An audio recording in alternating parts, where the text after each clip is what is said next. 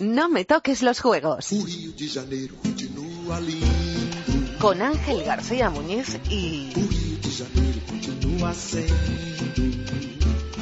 Hola, soy Miguel Bariño y esto es No me toques los juegos. No me los toques porque quiero ser campeón olímpico.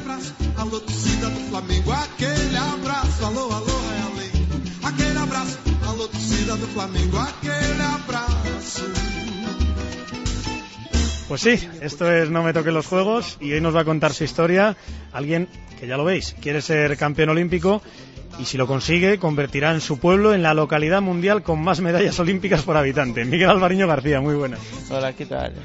¿Qué es Pena de Iriz? Penederiz es un pueblo muy pequeño de sobre unos 60 habitantes. Creo que vivir, vivir en el pueblo, 15 nomás. Sí, sí, solo 15. Como te dé por traerte una medalla olímpica, no creo que en el mundo haya un pueblo con 15 habitantes y un medallista olímpico. Yo creo que no. Siempre empezamos esta, estas entrevistas de No me toques los juegos con la misma pregunta. Es una que seguro que no te has hecho tú y que no te han hecho ni tu familia ni tus amigos. ¿Vas a ganar medalla en Río de Janeiro? no lo sé, ojalá. Estoy entrenando un montón, cada día trabajo más duro y, y espero cumplir mi sueño. ¿Te imaginas dos? ¿Te imaginas una en individual y otra por equipos? Sí, sí, yo voy a por dos oros y luego ya se verá. No está mal. Por algo pones en, en tu Twitter, ser realista pide lo imposible. ¿no? Lo, lo cumples, de verdad. Sí, claro, claro. Ahora hablamos de tu pueblo, de tus orígenes, también de lo que has hecho hasta ahora, de ese sueño por el que estás trabajando y trabajando. Pero la sintonía del programa se llama Aquel Abrazo. Eh, es una sintonía brasileña. ¿A quién te gustaría darle el primer abrazo cuando bajes de ese podio olímpico? Esperemos, de lo más alto que hay en el mundo del deporte, el Everest del deporte y es el podio olímpico. ¿A quién te gustaría dar un abrazo nada más bajar? A mi novia y a mis padres. Espero que estén allí contigo. Claro, claro. A ver si es verdad. ¿Preparado para la entrevista? Listo, listo. Hoy en No me toquen los juegos, Miguel Alvariño.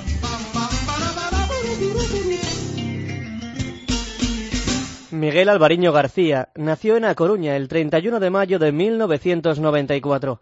Tiene 21 años y practica tiro con arco desde los 13. Bueno, ya lo hemos dicho, Pena de Iriz, la localidad mundial con más medallas olímpicas y te da por, por traer esas dos que, que dices.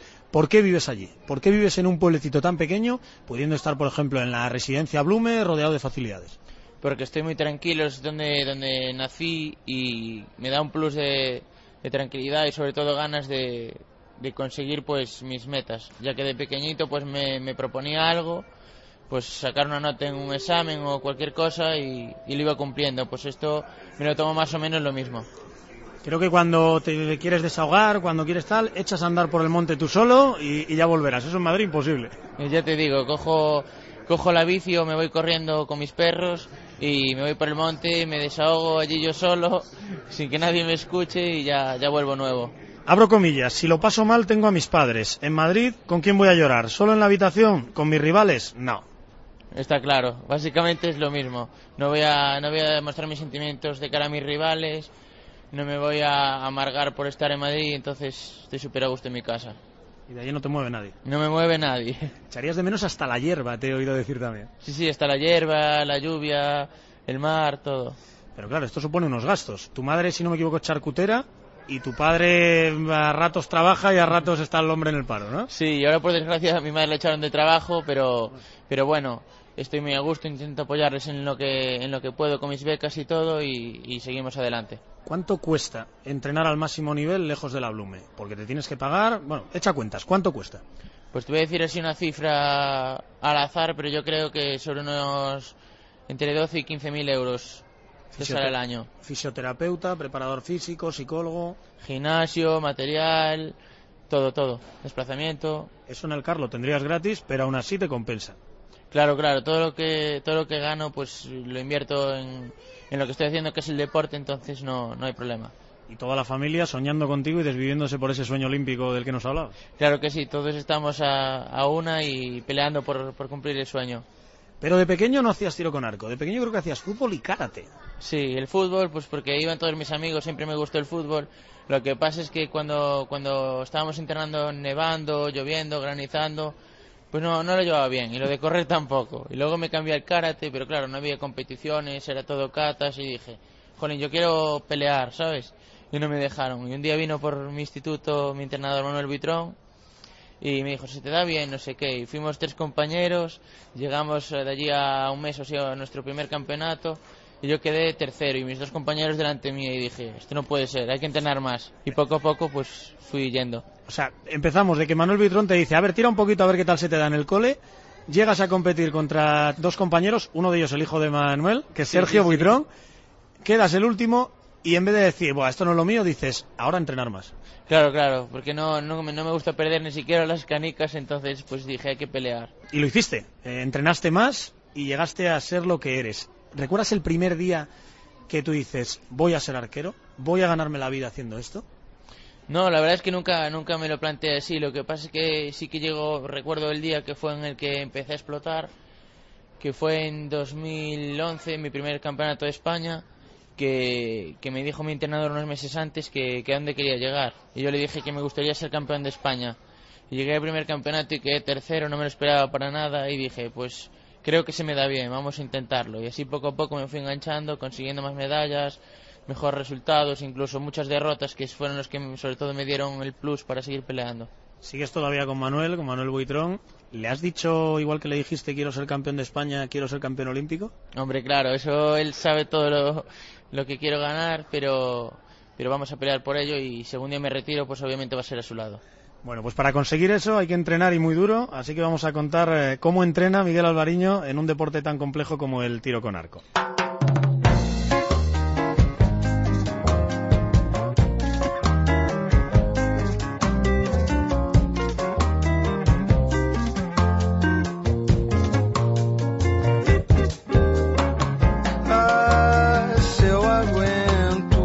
Tiro con arco consiste en disparar una flecha y clavarla en el centro de una diana ubicada a 70 metros.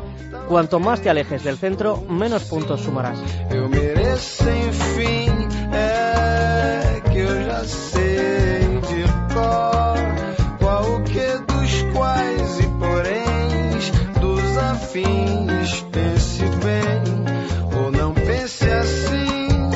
Miguel, que esto es complicado. ¿Cómo le explicarías a un marciano recién llegado de Marte en qué consiste el tiro con arco?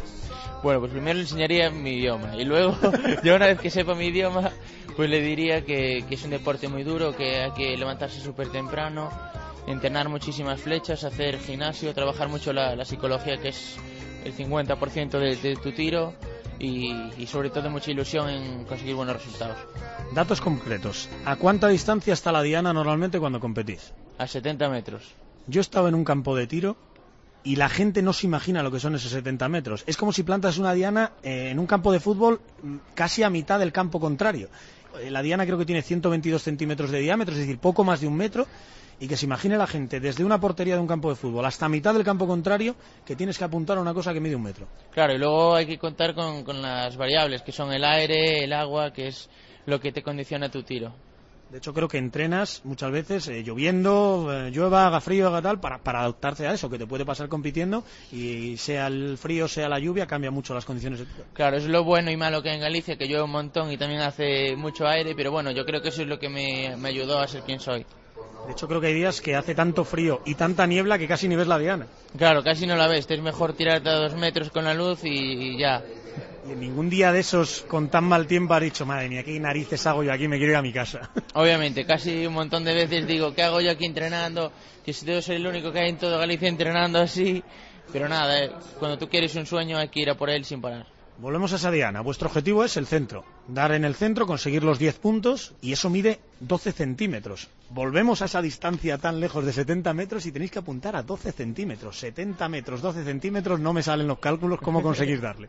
Sí, eso es a base de mucho entrenamiento, sobre todo mucho pulso y, y sobre todo la psicología es lo que más te ayuda. Según la Federación Internacional, la media de tus flechas son 9,11. O sea que casi siempre das ahí en el centro. Sí, sí, siempre ando ahí rozando el 10 todo el rato. Y las flechas llegan a salir, he leído, a 240 kilómetros por hora. Sí, sí que van muy rápido, van como una bala, eso si te coge te, te destroza. ¿En qué piensas junto antes de tirar? ¿O cómo te concentras para apuntar a ese 12 centímetros que ves tan lejos? ¿Cómo, cómo consigues apuntar ahí? Pues sobre todo me centro en mi técnica, que es lo que, lo que me da los 10 puntos, entonces miro de hacerlo bien yo en la línea de tiro y luego ya sé que si yo lo hago bien, que va al centro. La psicología, creo que es importantísima en tu deporte, que no solo es técnica, no solo es eh, eh, nivel físico, sino que también la psicología cuenta mucho.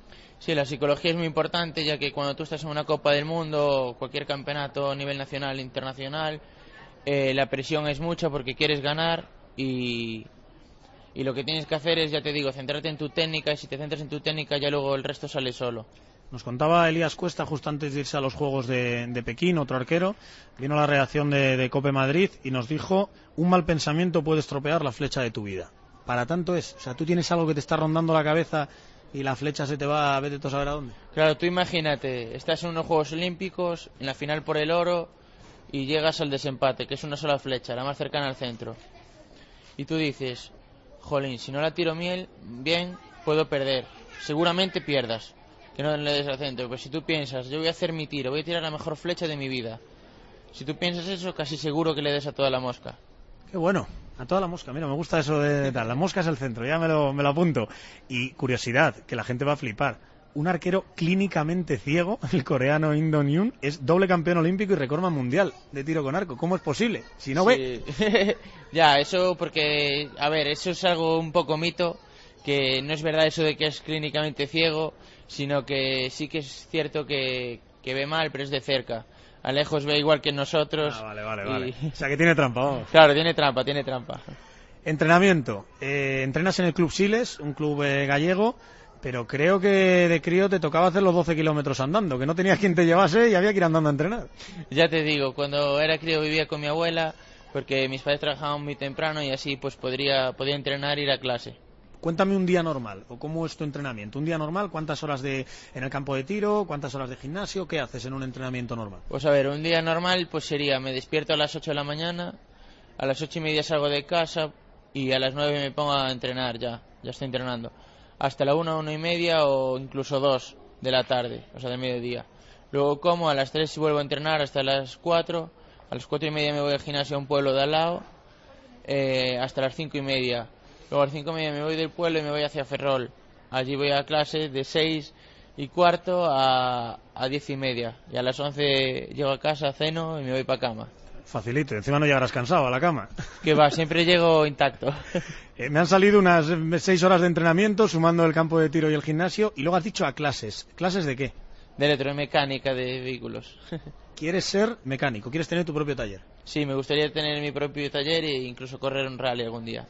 Le dijiste una frase a, nuestro compañero de marca, Paco Roche, que hay que ser realista. No puedo ir a un empresario y esperar que me dé trabajo porque gané la final de la Copa del Mundo. O sea, sabes que después del deporte hay que labrarse la vida. Obviamente, sé que, por mucho que ganes, seas campeón olímpico, sea lo que seas, no, nadie va con 30 años, tú no vas a llegar a una empresa y decirle, oye, me das trabajo de, de mecánico y que te diga, sí, sí, encantado. Obviamente, claro que no, da igual que seas campeón olímpico o seas lo que seas, que te coge por tus estudios y tu trabajo. Asustemos un poco a la gente. Yo el primero. ¿Qué es eso de que si no te salen bien las cosas en Río y si no cambian algunas cosas a nivel federativo en este país, igual lo dejas? Pero si estás el sexto del ranking del mundo y aspiras a ganar dos medallas en Río, ¿cómo que te vas a ir ya a currar?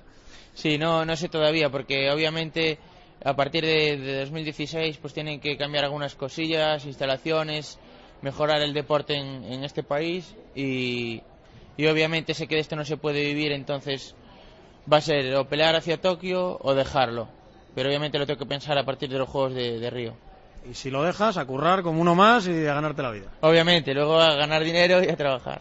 Por cierto, para que la gente lo sepa también, llegas de un viaje de Medellín, ahora hablamos de, de las dos medallas que has ganado en esa Copa del Mundo. Tienes un par de días antes de irte al europeo de, de Nottingham en casa. Supongo esos dos días descansar y ver a la familia, ¿no? Sí, bueno, un poquito, pero más bien voy a entrenar. Que es lo ¿Cómo? que me toca. No, no, no, no. O sea, son dos días solo. Puedes desconectar dos días, descansas, ves a la novia, ves a la familia y te olvidas un poquito de entrenar. No, no, hay que entrenar, que si no, no se ganan medallas. Mañana a las nueve de la mañana otra vez en el campo de tiro. Eso parece. Madre mía. Y todavía estamos en el aeropuerto, son las seis de la tarde casi y no has salido para, para Coruña. Venga. Así entrenando se ganan eh, muchas medallas como las que has ganado tú, así que ya toca hablar de ellas.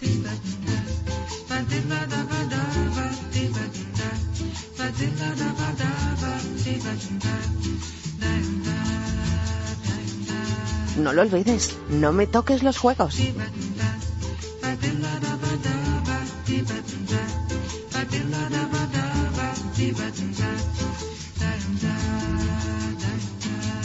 Miguel Alvariño fue campeón de la gran final de la Copa del Mundo en 2015 ante los siete mejores arqueros del mundo. Acaba de ganar otras dos medallas en la Copa del Mundo de Medellín y aspira a subir al podio olímpico en Río de Janeiro.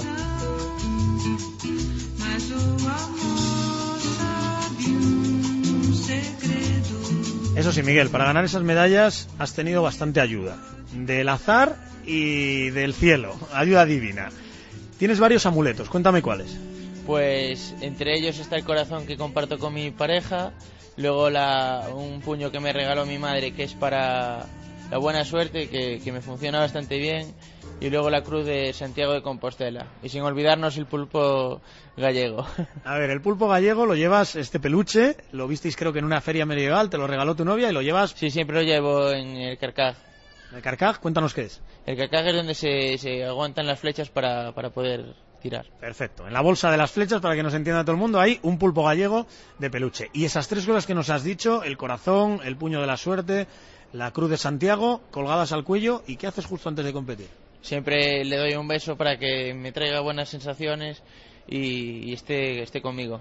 Y si no te ayudan los amuletos, te ayuda tu fe. ¿Crees en Dios? Claro que sí, siempre, siempre creí en él y porque no voy a creer ahora, si siempre que, que lo he necesitado, pues ha estado ahí. Siempre lo fui, pero ahora tengo más fe que nunca. Sí, porque está claro que hace falta creer en alguien y sobre todo cuando estás peleando por algo que es casi imposible de ganar y, y bueno, eso es lo que creo. San Andrés de ¿quién es? Ese es un, lugar allí de Cedeira, de mi pueblo, donde siempre antes de una competición muy importante, o casi de todas las competiciones, incluso a nivel gallego, suelo ir allí, dar una limosna y, y acercarme a la misa, y siempre me, me ayudó, entonces pues seguiré yendo. Creo que vas y le cuentas lo que hayas hecho, tus éxitos, tus fracasos, pero que San Andrés de Sidó siempre contigo. Sí, siempre voy, da igual que quede el último quede el primero, siempre, siempre estoy ahí contándoselo y me desahogo y me, me hace sentirme bien. ¿Qué le dices? Cuéntanoslo, confiésanoslo. Pues si gano le digo que muchas gracias por, por esta medalla que me dio, que, que ojalá pueda conseguir muchas más y cuando pierdo pues le digo que gracias por, por perder también, que me, que me dé fuerza y ganas de, de seguir luchando. Y además de San Andrés de Sidó, también está la Virgen del Carmen. Obviamente la Virgen de mi pueblo no puede faltar, le hay que echar un eurillo siempre antes de una competición. Que, que siempre está un poco ahí. más el bolsillo, un eurillo, un poco más de limosna, hombre. Hombre, ya, No, ya está bien, ya está bien. ya está bien. ¿Qué le dices también a la Virgen del Carmen? Pues lo mismo, porque creo en los dos igual, porque creo que yo solo hay uno, da igual donde estés, que siempre hay uno. Me gusta, me gusta que la gente joven, hablábamos la semana pasada con, con María Bernabeu, judoka, que también es muy, muy creyente, que también cree que su fe le ayuda de diario, que la Biblia no es un libro antiguo y aburrido que, que, que se escribió hace miles de años, sino que haya la ayuda a diario. Me gusta que los, que los jóvenes, y encima siendo deportistas, creáis en Dios y os apoyéis en él. Muchas gracias. Vamos con tu carrera. Te ha ayudado los amuletos, te han ayudado San Andrés de Sidó y la Virgen del Carmen, pero tú también has cumplido. Eh, yo fijo, digamos, el inicio de tu carrera internacional en que la gente se piensa que has empezado a ganar medallas ahora, pero ya fuiste subcampeón del mundo junior. sí, en 2013, en Bushi, en China. ¿Qué recuerdas entonces? ¿Qué eras? ¿Un pipiolo que llegabas allí y qué? Llegué a mi primer campeonato internacional, me quedé como sorprendido por, por la de gente que había, pero, pero siempre tuve claro que, que hay que ir a, a intentar tener un buen resultado y que daba igual que, que fuera uno de los más jóvenes, con menos experiencia o lo que sea, que yo trabajara mi tiro y que ya se vería que, cuál sería el resultado. En este caso, pues su campeón por equipos mixtos, muy contento. Y vamos con las medallas ya internacionales, absolutas, en las Copas del Mundo. ¿Sabes cuántas ha ganado España en toda su historia? De, de Copa del Mundo creo que cinco medallas. Eh, ¿Quién ha ganado tres de ellas? Eh, Creo que yo, eso parece. ¿Solo lo crees? No Sí, lo sí. sabes. Primero fuiste oro en los Juegos Europeos, pero en 2015 llegas a la final de la Copa del Mundo, para que la gente lo sepa, los ocho mejores arqueros del mundo. Llegabas además como séptimo, o sea que tenías seis arqueros supuestamente mejores que tú y uno un poquito peor. ¿Y qué hiciste? Bendito. Pues la verdad es que gané, no me lo esperaba, pero, pero peleé ahí como un campeón y al final pues conseguí hacerme con una medalla de oro. ¿Qué recuerdas de esa competición? Porque al final es una Copa de Maestros, como en el tenis, donde estáis los ocho mejores del mundo y no debe ser nada fácil ganarlo. Estaba súper nervioso, sobre todo la primera eliminatoria, no lo había ganado nunca antes a un coreano y estaba súper nervioso, pero me, vi fuerte, que, podía ganarle y una vez que ya le gané él dije, ¿y por qué no seguir soñando y ganar el oro? Y así lo he conseguido. Me gusta tus reflexiones estas de por qué no seguir soñando. Me gusta. Y pensando también de cara a los Juegos Olímpicos. Eh, nunca antes lo había ganado un español. Eh, un hito histórico. Tampoco tuvo mucha repercusión, tristemente, en este país. Sí, pero bueno, lo que queda es con lo que yo gané, me queda a mí y mi familia, que es, para mí es suficiente. Cuéntale a la gente que te estaba esperando en el salón de casa cuando llegaste. Estaban mis padres ahí súper contentos, eh, mi familia, mi padrino, que, que me hizo mucha ilusión que también estuviera. Y nada, pues súper contentos, se me cayeron las lágrimas. Creo que una pancarta también que te preparó tu chica. Sí, una pancarta, una pancarta que me preparó mi chica que no, no me lo esperaba en casa. ¿Sabes lo que ponía? ¿Te acuerdas? Que te quiero mucho, Michael, y que soy muy bueno. Y felicidades te daba la sábana en el salón de casa, una sábana enorme de, de tu chica, de, de Cristina. Kim Wojin, número uno del mundo. Ahora ha sido la Copa del Mundo de Medellín, de allí vuelves. ¿Quién la ha ganado allí al número uno del mundo? Le gané yo, tiré muy bien. pues nada, la verdad es que sabía que, que no había nada que perder, que hay que pelear a tope y peleé desde la primera hasta la última flecha y conseguí ganarle. Plata individual, luego perdiste la, la final, habías tenido que jugarte el bronce por equipos antes. No está nada mal. O sea, nada, a 80 días de los Juegos Olímpicos, sacar una plata individual, un bronce por equipos, licencia para soñar, da. Claro, claro, da mucha, mucha fuerza, incluso la derrota yo creo que me vino bien para seguir luchando y que no coja confianza de cara a los juegos, que puede venir cualquiera y ganarte y estoy súper contento. Pero en Shanghái, por ejemplo, en la anterior Copa del Mundo quedaste el 33 el 33 en categoría individual y los novenos por equipos. ¿Por qué es tan irregular tu deporte? ¿Por qué varían tanto los que ganan, quitando los top, top, top, que casi siempre están ahí arriba? ¿Por qué los demás pegáis tanto bandazo? Porque no es posible ganar todas las competiciones, ya que tienes que sacrificar alguna para conseguir un buen resultado, porque si no llega un momento que tú ganas o tienes un buen resultado en las dos tres primeras y luego ya te desfondas y ya no hay forma de subir hasta el año siguiente. O sea, mentalmente es imposible mantener todo el año al mismo nivel de, de, de élite de intentar ganar cada competición. Imposible no, porque tenemos a los coreanos que lo hacen, pero para los humanos sí que es bastante difícil. Eso te iba a decir, para los que no son coreanos, o sea, no vienen de Marte como hablábamos antes, es complicado. Sí, sí, sí. Ahora vas al europeo de, de Nottingham.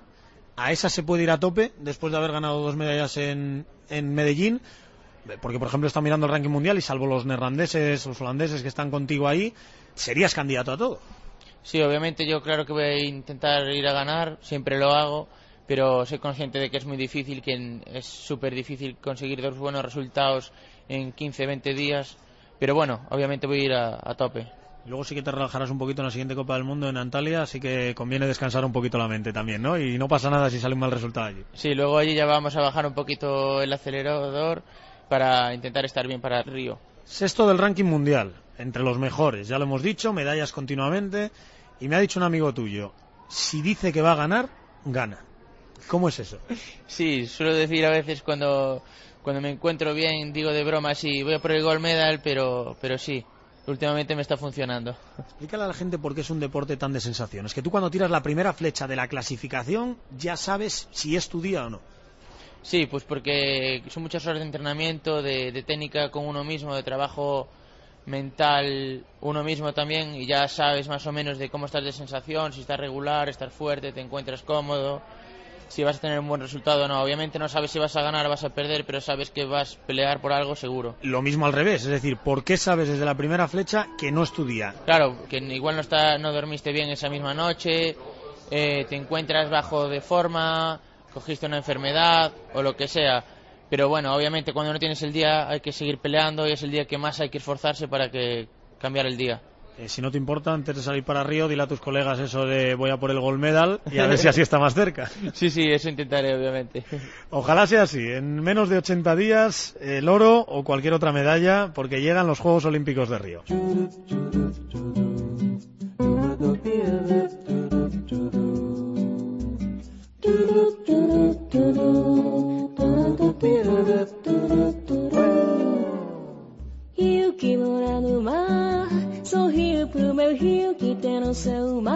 Miguel Alvariño disputará sus primeros Juegos Olímpicos en Río de Janeiro.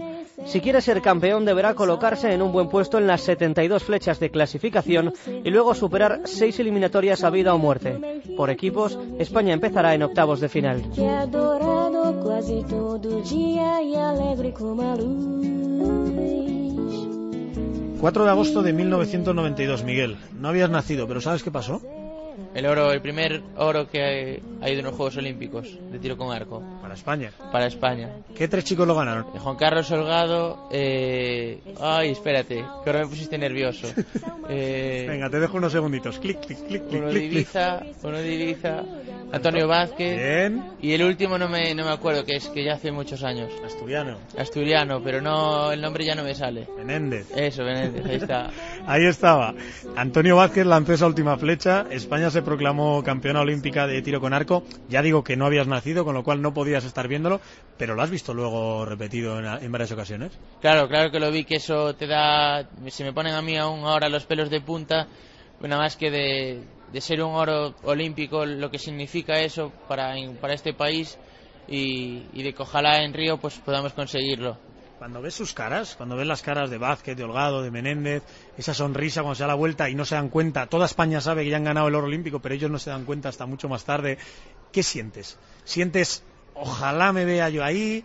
¿Sientes, uff, va a costar mucho? ¿Qué sientes cuando ves esas caras? Siento, me pongo súper nervioso, siento que eso es un orgullo, siento lo mismo pues que cuando conseguí la medalla de los Juegos Europeos, que era algo, mi primera medalla internacional y eso yo creo que fueron lo que sintieron ellos, su medalla olímpica, su primera medalla olímpica para, para este país y que hicieron historia y que ojalá pues Dios me ayude y yo esté bien para conseguir yo el oro también. Y sin meterte en muchos jardines, porque te he prometido que no vamos a hablar de mucha corbata ni de mucha federación, ¿por qué no se ha rentabilizado ese oro? ¿Por qué no ha vuelto a ver el nivel en España de tiro con arco? Que ahora le dices a la gente, yo le digo a mis amigos, oye, que hay opciones de sacar medalla en tiro con arco en, en los Juegos de Río, y la gente me dice, ¿qué dices, tío? Nosotros en tiro con arco, ¿por qué no se rentabilizó una medalla de oro olímpico?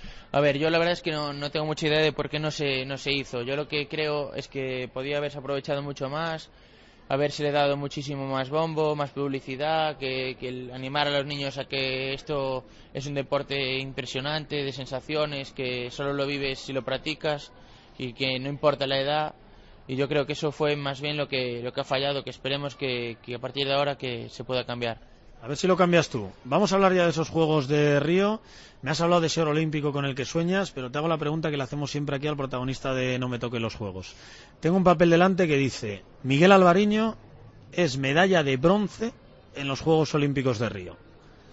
Te olvidas ya de la plata y del oro, pero te aseguran el bronce. ¿Firmamos ese papel o lo quemamos?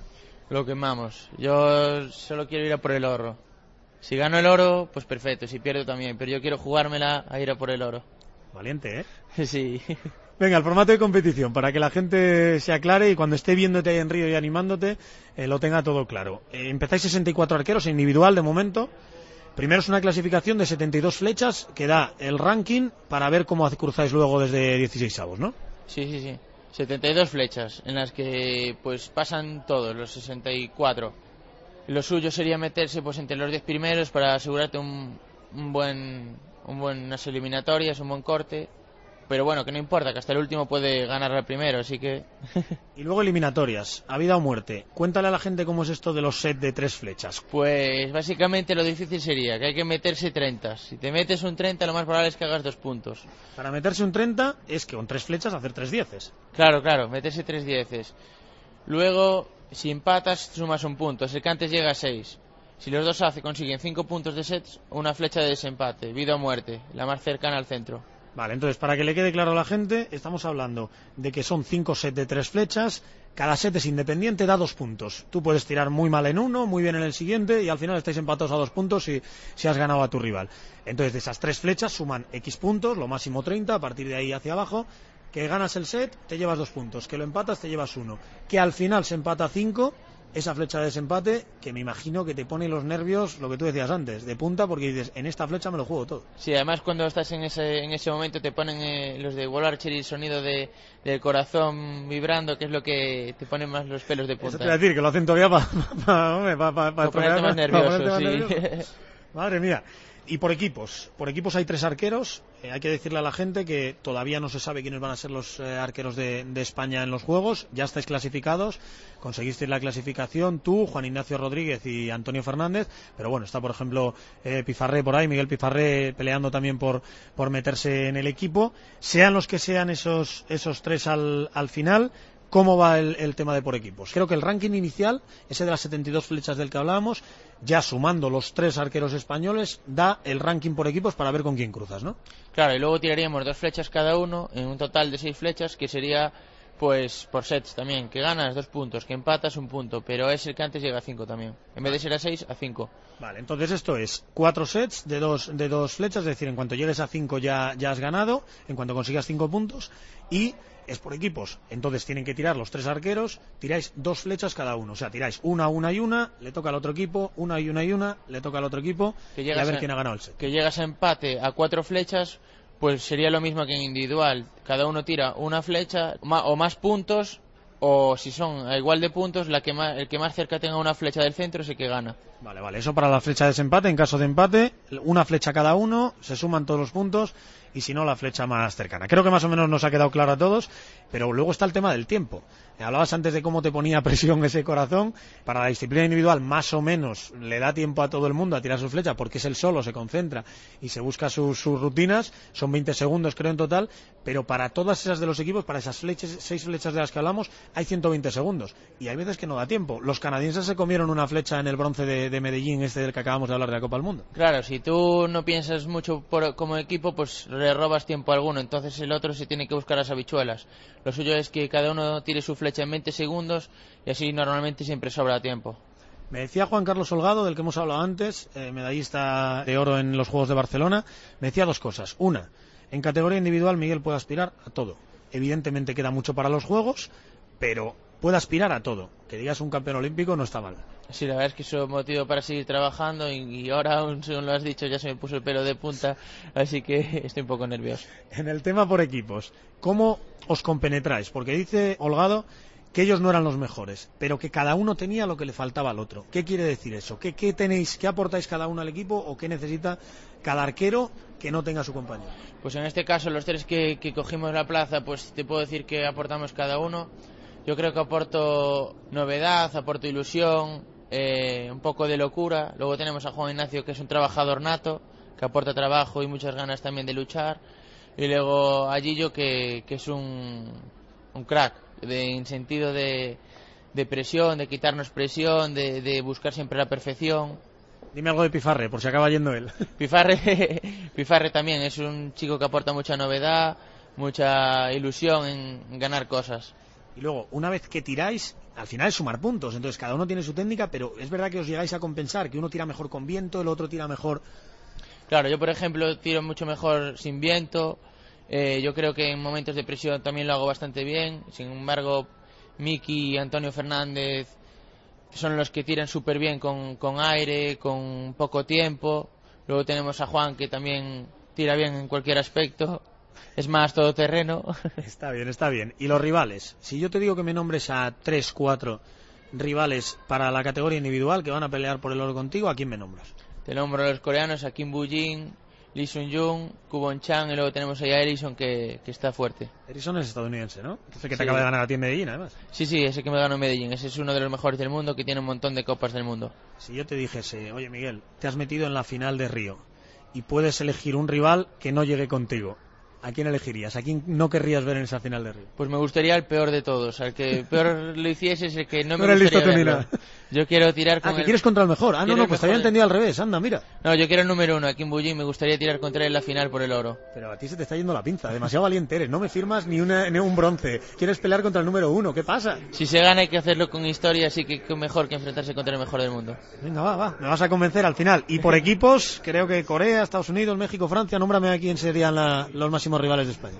Obviamente, pues son un montón de países. Te diría Corea, te diría Estados Unidos, te diría China, te diría Holanda, México, un montón de países. Pero obviamente a la final lo más bonito sería contra Corea y ganarla. Otra vez los mejores, ¿quieres en la final? Claro, claro, siempre los mejores. Madre mía, venga, va. Ya veo que sueñas con la medalla. Ya veo que conoces a tus rivales. Toca prometer que harás cuando triunfes en Río. Normalmente promet- proponemos a los deportistas aquí eh, una promesa que, que tenemos preparada, pero primero te doy la oportunidad, y aquí tienes el micro delante, de prometer lo que te dé la gana. Has dicho que estás loco, que aportas locura. Promete alguna locura si ganas eh, una medalla o dos en los Juegos de Río. Pues si gano lo- lo- los Juegos Olímpicos o tanto por equipos como individual, le pagaría un viaje a mis padres a Londres, que no tienen ni idea de inglés, pero me gustaría que, que fueran a Londres y luego me iría de viaje con, con mi pareja. Me gustan ambas cosas, pero macho, tus padres allí, los pobres, habría que ponerles un traductor además o algo, porque si no, ¿qué van a hacer en Londres? Hombre, claro, un viaje con guía y alguien que les traduzca. En condiciones, me gusta, me gusta, me gusta que te acuerdes de los tuyos, de tus padres y, y de tu novia. Pero te voy a proponer yo otra cosa. Mm, ¿En qué colegio estudiaste? En el Monte Casado. Si Miguel Alvariño sube al podio olímpico, promete aquí en la cadena COPE que vuelve con nosotros al Monte Casado, a tu colegio, a contarle a los niños cómo has ganado esa medalla, cómo es tu deporte y a tirar alguna flecha con ellos, incluso a enseñarles a tirar. Sí, sí, lo prometo, lo prometo. ¿Haré ilusión? Que me haría una ilusión impresionante. Pues venga, prometido queda y ya sabes que esto hay que cumplirlo. En cuanto vuelvas de los Juegos, allá por septiembre-octubre, eh, toca cumplirlo, que esto queda grabado y, y ya no te escapas. Sí, sí, sin problema.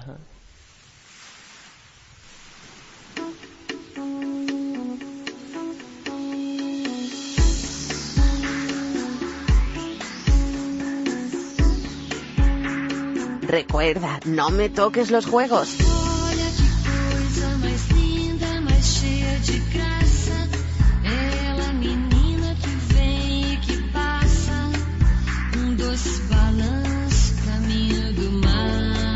Bueno, llegó el momento de la sorpresa, Miguel. Eh, son cinco preguntas diferentes. ¿Estás preparado? Uy, a ver, estoy preparado, estoy preparado. Venga, vamos allá. La primera, Miguel, es de hace bastante tiempo, la verdad.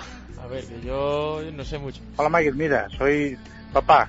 ¿Te acuerdas cuando andabas en la bici de rodines lo que te pasó en casa de abuelo?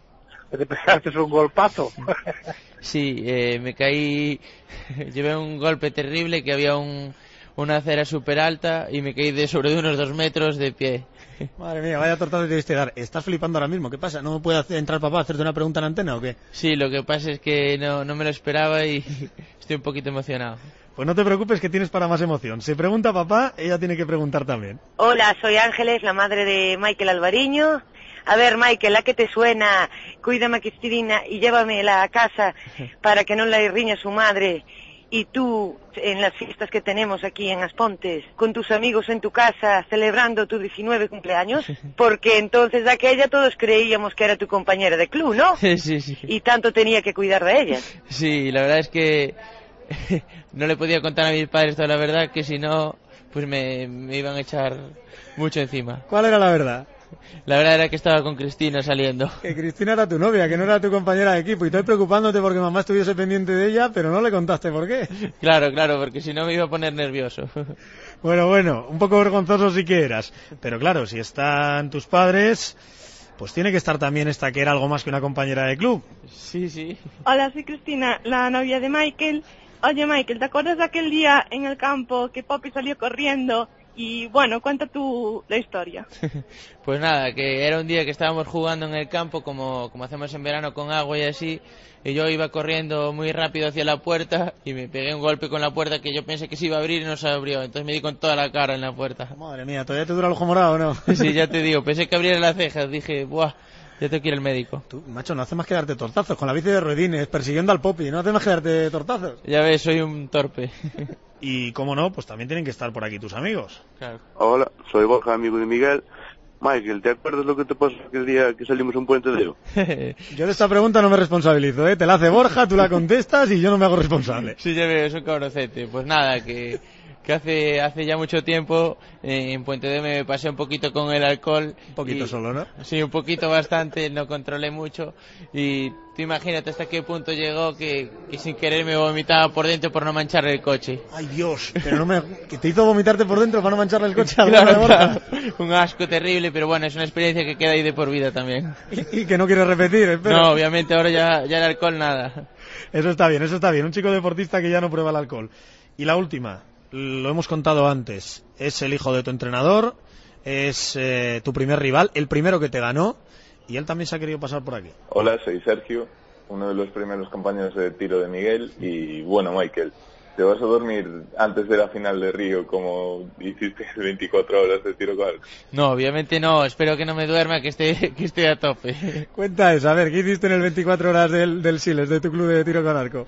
Pues es un trofeo de 24 horas tirando que, que claro, mientras era de día no hay problema, pero tú imagínate a las 5 de la mañana que te toque tirar, pues en este caso me tocó a mí que llevaba tirando hasta muy tarde y me quedé dormido. O sea, me tuvieron que ir despertar, yo no, no me despertaba y tuve que tirar otro, este chico en otro lugar. Vamos, que le vendiste a Sergio, tuvo que quedarse él muerto de sueño tirando porque a ti te vinieron a buscar y no había forma de despertarte. Ya ves.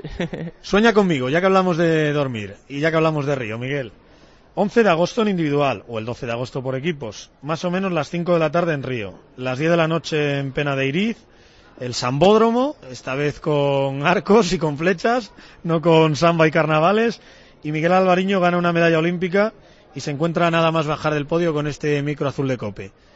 ¿Qué nos vas a decir entonces? ¿Qué vas a decir como medallista olímpico? Pues seguramente lo primero que diga es que me quedo llorando, que me vendré llorando seguramente, súper contento y diciendo que muchas gracias a todos por el apoyo, que no me esperaba este oro olímpico y que, que seguramente siga luchando. Y ni se te ocurra decir adiós. No, yo sé que tú quieres montar ese taller y a mí me parece muy bien, pero tienes que seguir compitiendo hasta Tokio. Sí, sí, seguramente sí que lo intente. Pero espero que, que me ayuden a, a cambiar las cosas. A ver si es verdad. Ojalá nos puedas decir todo eso y ojalá sea ese 11 de agosto en individual, sea ese 12 de agosto por equipos, Miguel Alvariño sea medallista olímpico y podamos volver a repetir esta entrevista, pero con una sonrisa todavía mayor de oreja a oreja, ¿vale? Vale, muchas gracias. Muchas gracias por tu tiempo y muchas gracias por habernos contado todos tus recuerdos y, y cómo te has dedicado a este deporte. Muchas gracias a vosotros. Me encantó. La verdad es que fue una de las mejores entrevistas que me hicieron hasta ahora y súper contento, sobre todo con, con, los, con las últimas preguntas. Las mejores, eh, las que te he hecho yo no valen para nada, las que merecen la pena son las cinco últimas. Sí, súper bien, súper bien. Un abrazo muy fuerte, Miguel. Un abrazo.